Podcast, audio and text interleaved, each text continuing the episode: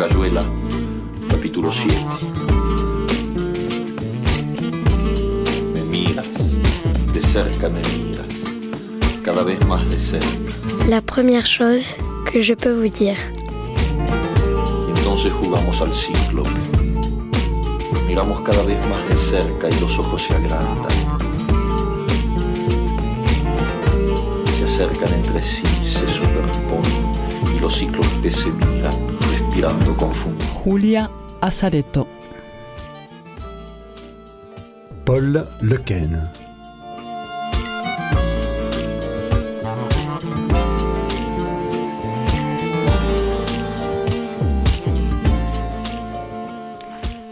La première chose que je peux vous dire, c'est qu'il y a 21 ans, je n'aurais pas pu vous la dire.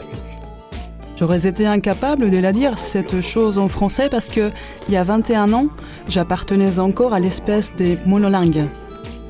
C'est-à-dire que cette première chose que j'ai aujourd'hui tant envie de vous dire, c'est qu'en espagnol, c'est en espagnol que je vous l'aurais dite.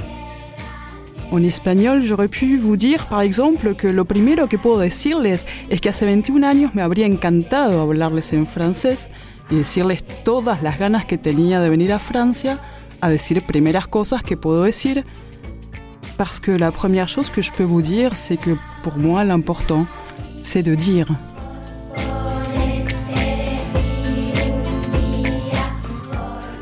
La prime chose à dire en jouant à la marelle, c'est que le paradis est loin d'être gagné. Ce qui reste à traduire remplirait un grenier, et ce qu'il est déjà veut qu'on s'y réattelle. On compte sur ses doigts, on relit, on épelle, on vole au dictionnaire un usage oublié, on saute ici un mot, on rime à cloche-pied, et la strophe retombe, et le sonnet chancelle. Mais l'espoir vous renaît quand venus à la friche, vous trouvez tout ce qu'un autre a laissé pour affiche, qui bouche en la cuisine un trou aérateur. Non pas l'espoir, mais l'énergie, la force vive, face à la voie ferrée où les locomotives, jour et nuit, vous remuent la cervelle et le cœur. Me basta cerrar los ojos para deshacerlo todo y recomenzar. Bonjour, bienvenue à la première chose que je peux vous dire. Je suis avec euh, Roxana Hachemi. Bonjour Roxana. Bonjour Pascal. Et on est surtout avec euh, Julia Azareto et Paul Lequen. Bienvenue à tous les deux. Merci. Alors on est déjà euh, à tout un programme avec ce générique. D'abord parce qu'on entend euh, un Argentin, la voix d'un Argentin euh, célèbre pour les écrivains et pour les lecteurs. Oui. Euh, c'est-à-dire Cortázar est évidemment important pour nous à la Marelle. Et puis euh, aussi parce que vous racontez déjà plein d'histoires, euh, y compris rimées pour toi, Paul, et que euh, on, on aborde tout de suite le sujet. Mm. Puisque vous êtes euh, ici à Marseille en résidence au mois de janvier 2021, décembre et janvier 2020, déjà décembre 2020 et janvier 2021, pour un travail très précis qui est la traduction des pornosonetas de Pedro Mayral, les pornosonnets d'un écrivain argentin qui s'appelle Pedro Mayral. Racontez-nous un petit peu ça. Peut-être euh, toi, Julia, en premier. Qui est Pedro? Alors, Pedro Mayral est un romancier. Il est connu en France euh, surtout euh, à ce titre-là. Euh, la plupart de ses romans ont déjà été traduits en français par diverses traductrices. Euh, son dernier euh, s'intitule L'Uruguayenne et il a, il a été traduit par Delphine Valentin. Et moi, je m'intéresse à tout ce qui est à côté de ce roman, c'est-à-dire sa poésie, parce que Pedro, il est aussi poète. et il écrit aussi beaucoup de chroniques ou des textes qu'on lui commande. Et euh, voilà, donc Pedro est un écrivain euh, assez, euh, assez, assez séduisant finalement. Je trouve il y a un côté dans ses textes joueur, joueur, quelqu'un qui s'amuse. Moi, ce qui m'a beaucoup séduit chez lui, c'est cette espèce de position vis-à-vis de beaucoup de choses solennelles, sérieuses. Euh, voilà, il, se place un peu à côté, euh, autrement. Et, euh, et je trouve qu'on qu'on arrive à lire ça très bien dans ces textes. Paul, qu'est-ce que tu penses du travail de Pedro Mayral? Toi. Alors, je vous ai pas présenté, mais euh, Roulia, on, on, entend un petit peu avec son nom aussi qu'elle vient d'Argentine. Paul, toi, tu viens de Rueil. De Rueil. Roulia traduit de l'espagnol vers le français et du français vers l'espagnol. Toi, tu traduis en général le, du russe vers le français et un petit peu, depuis peu, en duo aussi de l'espagnol vers le français, de l'argentin vers le français. Oui, avec Roulia, on a traduit deux petits ouvrages de Bioy Casares. Qui n'est pas n'importe qui. Qui n'est pas n'importe qui. Donc il y a le mémoire sur la Pampa et les Gauchos, et qui, un autre qui va sortir bientôt qui s'appelle euh, Des choses merveilleuses. Et euh, oui, donc je me suis remis à, l'espagnol en fait euh, à cause de, de, Pedro Mayoral et notamment donc des pornosonetos dont, dont on va parler. Et donc Pedro Mayoral, oui, c'est un, écrivain pour moi que je trouve très intéressant comme romancier et euh, qui s'intéresse beaucoup sur euh, ce qui relève de la marge en fait, hein, sous tous ces aspects. Et la marge et la marge et la frontière en fait. Donc la frontière qu'il y a entre l'intime et le public notamment, ou peut-être entre cette vie intime qu'on a et la vie sociale. Dans quelle mesure l'une, non pas influence sur l'autre, mais anime l'autre. Hein. Donc il y, a, cette idée de faire voir ce que, ce que tout le monde sait mais ne dit jamais et, euh, et d'en parler, et d'en parler le mieux possible. Il se demande, pour lui, on doit tout écrire sur tout. Hmm. Il y a une nouvelle, par exemple, où il raconte qu'il est en train de vomir dans les toilettes, et en même temps qu'il vomit, il se dit, mais comment je pourrais écrire là-dessus hmm. il, est en train de réfléchir. ah oui, c'est vraiment des, des, moments en marge de la société. Voilà. Alors on reparlera euh, un peu plus précisément euh, de, ce projet puisque vous êtes euh, là pour traduire ces, ces porno-sonnets dans une édition qu'on éditera à, la Marelle en version numérique. On parlera de cette question-là avec vous ensemble parce que ça vous a donné des idées. Mais le principe de l'émission, c'est la revue radiophonique, c'est de circuler un petit peu dans vos travaux à vous à travers un petit jeu de questions-réponses, voilà, qui permet aussi qui nous permet et permet à nos auditeurs et auditrices de vous connaître euh, un petit peu. Mais il y a différentes questions qu'on a envie de vous poser, un petit peu euh, sauvagement parfois, mais comme elles sont posées par Roxana, ça n'est pas très sauvage. Mais oui, je pose jamais des questions sauvages, Pascal. Mais on les a pas prévenus, on leur a pas donné de questions avant, c'est pour oui, ça. ça c'est vrai. Est-ce que vous avez un auteur fétiche à part euh, Pedro, chacun? Oui. Oui, c'est lequel? Victor Shklovsky. Ah. voilà, pour moi, c'est l'écrivain majeur du XXe siècle.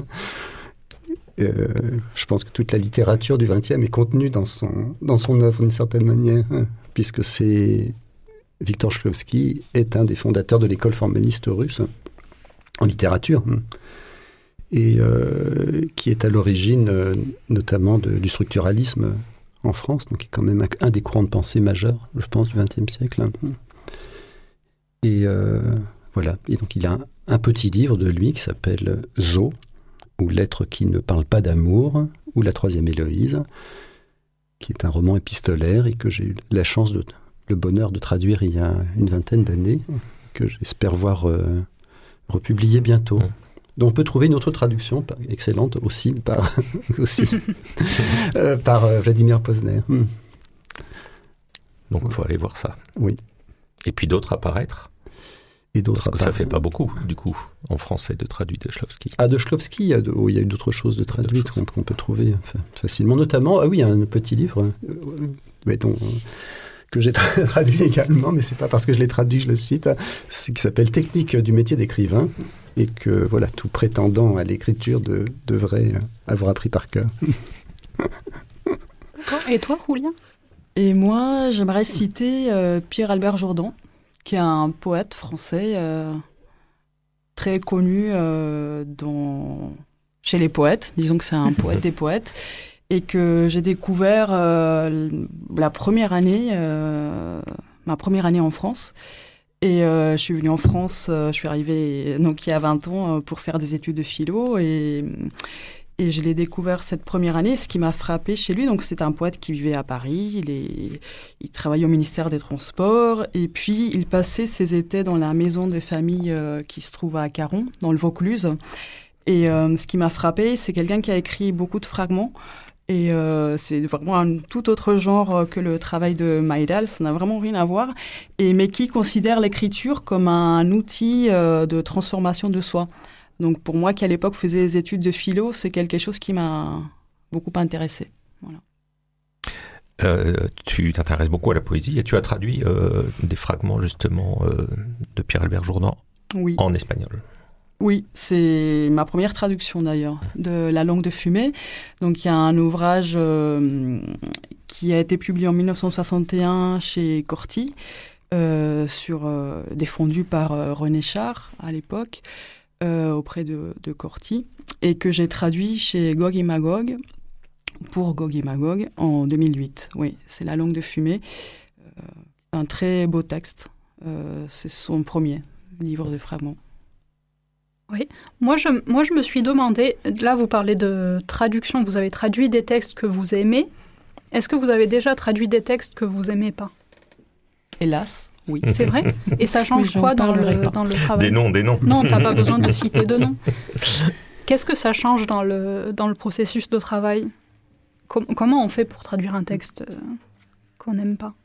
On boit davantage. Surtout quand on a des auteurs russes. Ah bah oui. D'accord.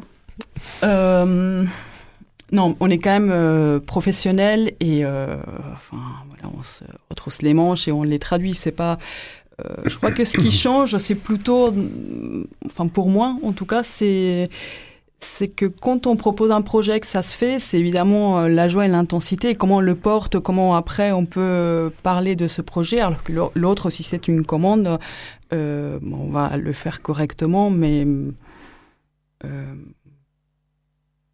peut-être avec plus de détachement. Donc finalement, peut-être que c'est mieux, je ne sais pas. Euh, je ne crois pas que ça change d'un point de vue technique. D'accord. Je crois pas. Oui, non, techniquement, c'est toujours pareil. C'est juste cette idée qu'on pourrait quand même consacrer tout ce temps à des textes bien meilleurs. Quoi. Oui, voilà. c'est peut-être un peu une Donc on pris une sorte de rage, parce que quand même la, traduction, c'est un travail, euh, comment dire, assez ingrat d'une certaine manière. C'est euh, long, c'est... Euh, et il y a euh, tellement de bonnes choses qui passent entre les mailles des filets. Euh, voilà, mais, il m'est arrivé d'avoir un texte que je n'aimais pas et en le traduisant, j'ai appris à l'apprécier. Ah, d'accord. Mm. Et vous avez jamais envie d'améliorer le texte en quelque sorte en traduisant? Si, euh. bien sûr, mais parce que ça dépend de la nature des défauts. Ah, oui, parce qu'un texte qu'on n'aime pas, on l'aime pas. Pourquoi? Parce qu'il est mal écrit. Quand un texte est mal écrit, bon, c'est horrible à traduire. C'est vraiment pénible parce qu'il faut tout refaire. Euh, et là, on est obligé de réécrire. Après, on peut ne pas aimer un texte parce qu'on trouve que il n'est pas intéressant, qu'il est un peu euh, nié, enfin pour plein de raisons. Mm. Mais c'est pour ça que je crois qu'il faut identifier quelle est la source de de, de la déplaisance. Belle manière de parler de, l'intérêt de la littérature. Je suis sûr que Roxana, tu as d'autres choses à demander. Oui, j'ai plein d'autres choses à, demander. Euh, on a dans nos listes de, questions, on en a toujours une qui est peut-être plus intéressante encore pour vous. C'est euh, on demande aux invités de nous dire un toc de langage qu'ils ont. Qu'ils ont ou qu'ils repèrent chez les autres. Ou qu'ils repèrent chez les autres. Hmm. Vous vous regardez du coin de l'œil.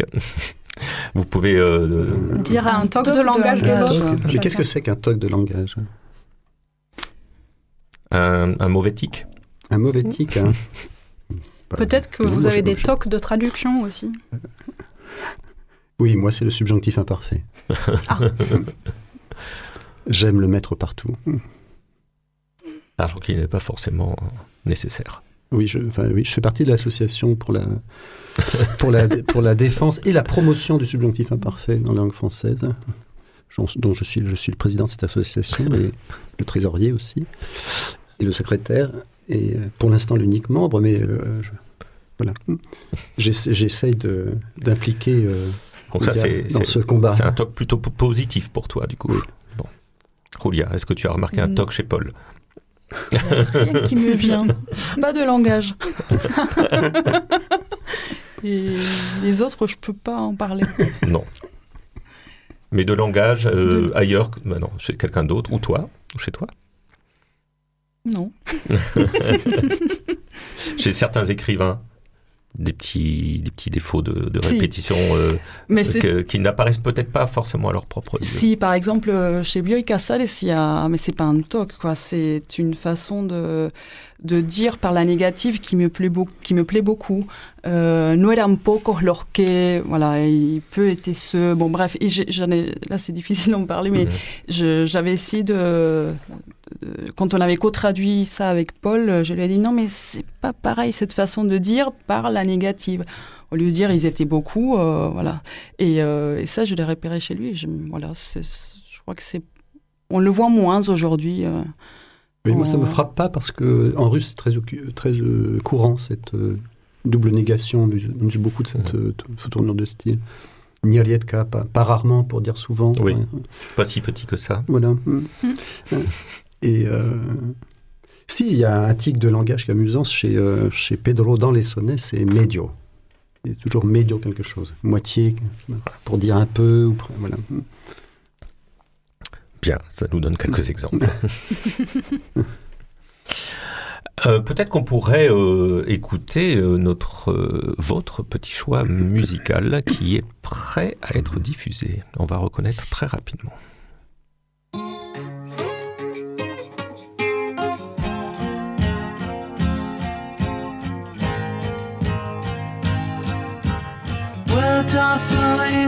Like endless rain into a paper cup.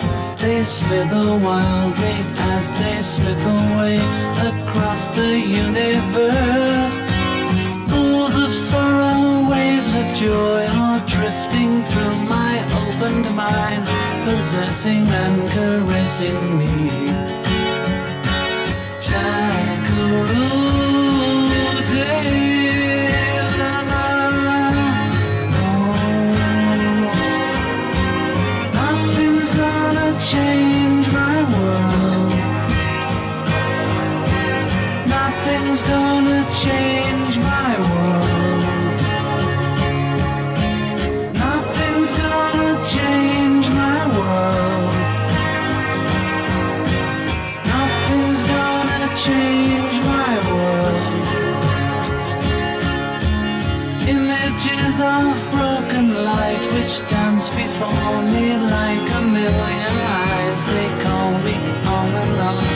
Across the universe. Me like a restless wind inside a as they make their way across the universe. Cogíamos felices cada jueves. Los Beatles en tu cuarto repetían su Nothing's gonna change my world y hacían que parecían fáciles y leves los días de ese año, ese segundo, esa risa esa tarde que ahora gira y sé que el estribillo era mentira, porque todo al final cambió mi mundo. El viento se llevó todo al carajo, los besos, los abrazos, los secretos, y quedaron apenas los sonetos. Las fotos del cajón de más abajo,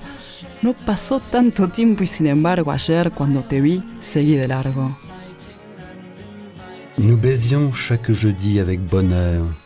Les Beatles dans ta chambre répétaient le Nothing's gonna change my world et donnaient couleur de liberté et d'apesanteur au jour de cette année-là, à cet instant, à ce rire au soir qui à présent s'efface.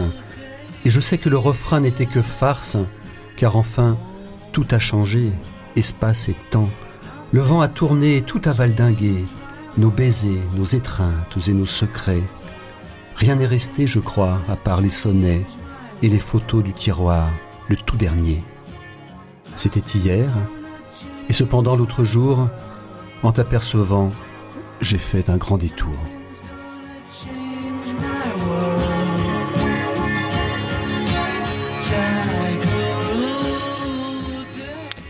Merci pour euh, cette lecture sur les Beatles. Et à propos des Beatles, en même temps, vous nous avez lu un sonnet. Oui. Où on parle des Beatles. Un sonnet où on parle des Beatles, oui. Alors, expliquez-nous un petit peu l'histoire de ces sonnets. L'histoire de dont ces on sonnets, entend la teneur, il me euh, semble, plus ou moins. Peut-être pas trop ici, Non, pas encore. pas encore. Enfin, un peu. un petit peu. Quand même, euh, cogíamos felices cada jueves. C'est-à-dire, Nous baisions chaque jeudi avec bonheur. là, c'est clair. Voilà. Porno sonnet, donc. Porno sonnet de. Alors, porno sonnet de Maïdal. Mais en fait, on raconte la moitié de l'histoire parce que ces porno sonnets, en réalité, ont été écrits par Ramon Paz. Euh, au tout début. Euh, Ramon Paz, donc un poète argentin, euh, qui, qui, a, qui a écrit ces sonnets euh, et qui les lisait euh, au café, au bistrot, euh, pour les tester. Voilà. Et Pedro a poursuivi cette coutume Cette coutume de Mhm. lire au bistrot. de lire au bistrot. Euh, Et oui, vous je aussi. pense. Oui, nous aussi. Mhm. Oui, oui. C'est le- l'endroit idéal pour lire des sonnets comme ça. Je pense que pour tous les sonnets, c'est l'endroit idéal. Alors comment est-ce que euh, comment est-ce qu'on traduit euh, quand- quand on quand on doit traduire des choses euh, parfois aussi fines Alors évidemment, euh, on baisait tous les après-midi, ça va à peu près. Mais il y a d'autres choses beaucoup plus fines, beaucoup plus suggestives, qui n'est pas du tout, j'imagine, évident de passer d'une langue à une autre. Comment est-ce que vous faites? Mais tu as raison de poser cette question parce que même cette phrase euh, felices cada euh, on entend le rythme euh, et, le, et, ça, c'est une question euh, très très importante, euh, non seulement parce qu'il est question de, de mètres et de, surtout de, de, de cadence, mais aussi parce que euh, ces sonnets, pour moi, c'est de la dentelle parce qu'il suffit d'un mot de plus, de moins, de travers et il y a un équilibre très... comment dire, un équilibre très fragile entre, euh, comme il y a des mots très crus, euh, si on va d'un côté ou de l'autre, ça, ça bascule dans quelque chose qui n'est pas juste. Voilà. Donc, effectivement, la question de la traduction, euh, pour moi, est il s'est posé évidemment en termes de, oui, de, de mètres, de, de rimes et tout ça, parce qu'il y a une forme très contraignante qui est importante pour euh, Pedro et qu'il revendique, euh, y compris dans les sonnets. Mais euh, il, y a, il, y a, il, a, surtout été question pour moi de, de, de, revendiquer et de faire entendre, de donner à entendre un ton.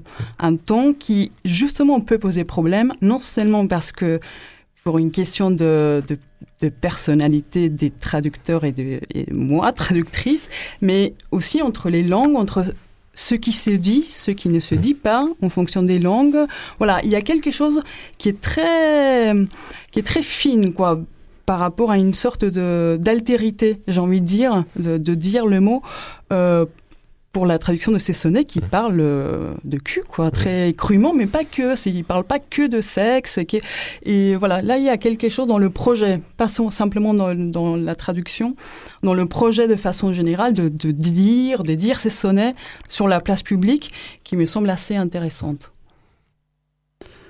Oui, ce sont, ce sont des pornosonnetos. Hein. Ce sont des pornosonnets et pas des sonnets porno. Et, et toute la, la subtilité mmh. est là. Il n'y a pas de, ils ne sont pas égrillards en fait ces, ces sonnets. Ils ne sont pas, euh, il n'y a pas de gauloiserie quoi. C'est, euh, il y a de la crudité. Il y a des, quelque chose de direct et de, et parfois de, comment dire, de brut, oui. Mmh.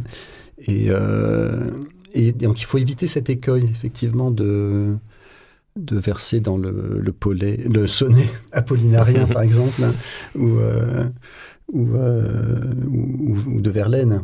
On, on connaît des exemples qui sont très qui sont beaucoup plus crus que ça, d'une certaine manière plus violents. Mmh. Là, il n'y a pas de vraie violence, de, de violence même verbale. C'est très, ce sont des poèmes amoureux. Hein. Il, y a, il, y a, quand même très féministe d'une certaine manière, parce qu'il y a élo un éloge de la, de la femme. Euh, et de l'amour, qui est incroyable.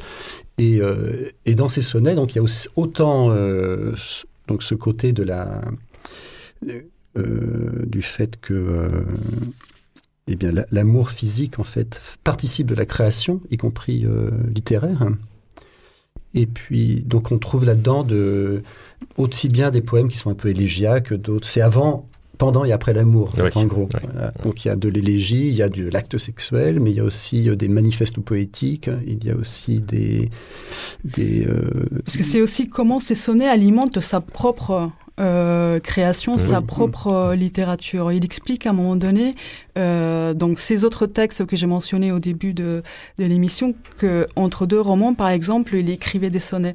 Euh, et pas parce qu'il était en panne, mais parce que vraiment chez lui, la poésie occupe une place euh, de nutriente, de nourricière, on va dire. Oui, de, il, revient, nourrir, il euh, revient périodiquement pour se ressourcer, on va dire, d'une certaine manière.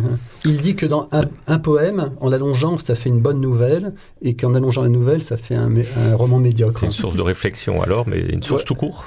Oui, et puis de concentration aussi. De... Euh, J'ai peur qu'on n'ait pas beaucoup de temps pour d'autres questions, euh, Roxana, sauf si tu as des choses directement liées à la question du travail de traduction. Moi, je me demandais comment, vous, comment on traduit à deux exactement. Hmm. Comment, ça, comment ça se passe? Alors, mm, je peux répondre comment on traduit, enfin comment je traduis avec Paul. Voilà, je ne vais pas répondre dans l'absolu parce que la question pour moi s'est posée comment je traduis avec Paul. Et euh, on a expérimenté différentes euh, façons de faire.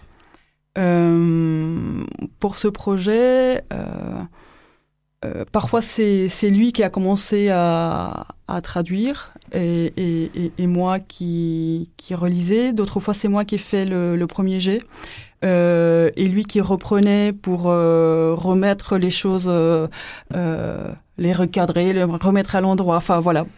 donc on a, on a fait vice versa en fait. Oui, avec des allers-retours. Il, y a eu plusieurs, euh, deux ou trois euh, passages comme ça où, euh, par exemple, j'écrivais en premier, Roulia me disait tout ce qui n'allait pas, c'est-à-dire à peu près tout, et après, donc, je refaisais une version qu'elle reprenait en, en, améliorant. Parce que c'est écrire un sonnet, c'est une histoire de, de, serrage de boulon en fait, d'ajustement, de, de ça doit être au millimètre près. Voilà, c'est ça. Il faut trouver le bon mot, le mettre à la bonne place aussi, parce que parfois, eh ben, le mettre à la fin, au milieu, voilà, à la fin du vers, eh ben, ça casse le rythme. Donc on va, on va se dire, bah non, c'est pas là qu'il faut le mettre, il faut le mettre au début. C'est, euh, et, donc il faut ça, il faut le lire à haute voix, il faut. Euh, oui. Oui. C'est un, un, long travail. Pour traduire, vous lisez aussi à haute voix. De Après, je dirais aussi que il faut beaucoup d'écoute et beaucoup de patience, parce que beaucoup de patience parce que parce qu'on est aussi en lutte, nous deux, euh, et beaucoup d'écoute pour entendre ce que l'autre euh, essaye de, de, de transmettre sans toujours avoir les mots. Et c'est ça qui est tout.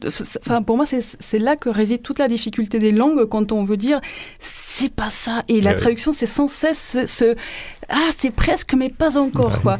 Et, et, donc, quand on traduit à deux, ça, c'est ce combat est plus incarné. Alors que quand on est tout seul, on s'arrache les cheveux. Mais là, on peut s'affronter. C'est pour ça qu'il faut beaucoup de patience et, et, de confiance aussi. Bon, vous en avez montré de l'une et de l'autre, ah bah oui, puisque ça fait, euh, voilà, ça fait un moment que vous traduisez ensemble. Et puis là, en plus, vous avez passé quelques semaines euh, ensemble, vraiment dans le même lieu à travailler ensemble, jour et nuit. Et de, cette confrontation naissent des, naissent des solutions auxquelles on n'aurait pas songé tout seul.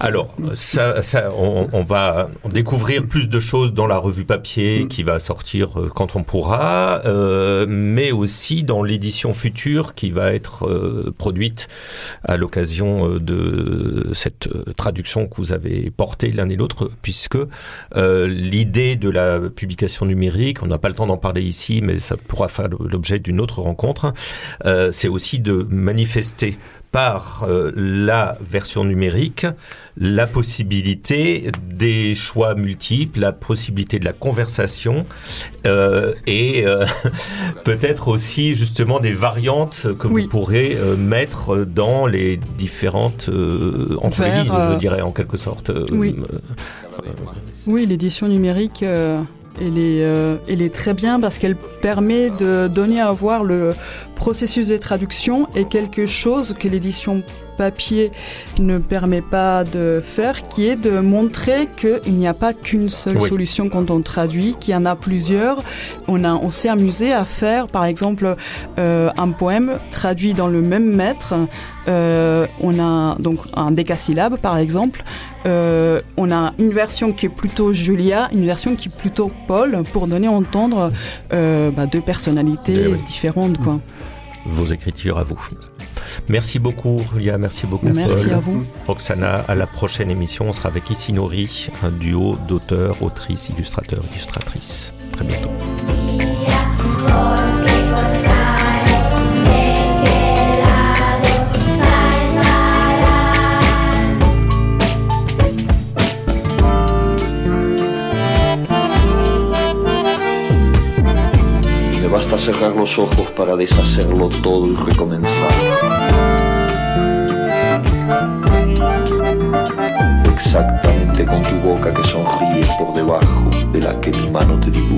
La première chose que je peux vous dire est une revue radio et papier, dont le titre est inspiré par la première phrase de La vie devant soi, le roman de Romain Gary Émile Ajar. Production Radio Grenouille et La Marelle. Présentation Pascal Jourdana, voix Roxana et Violette. Suivi de production Fanny Pomared à La Marelle et à la technique Alex Papi Simonini.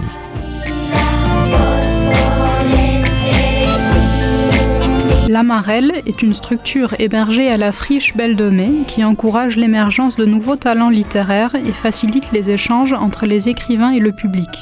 C'est à la fois un lieu de création, d'accompagnement à la production et de diffusion.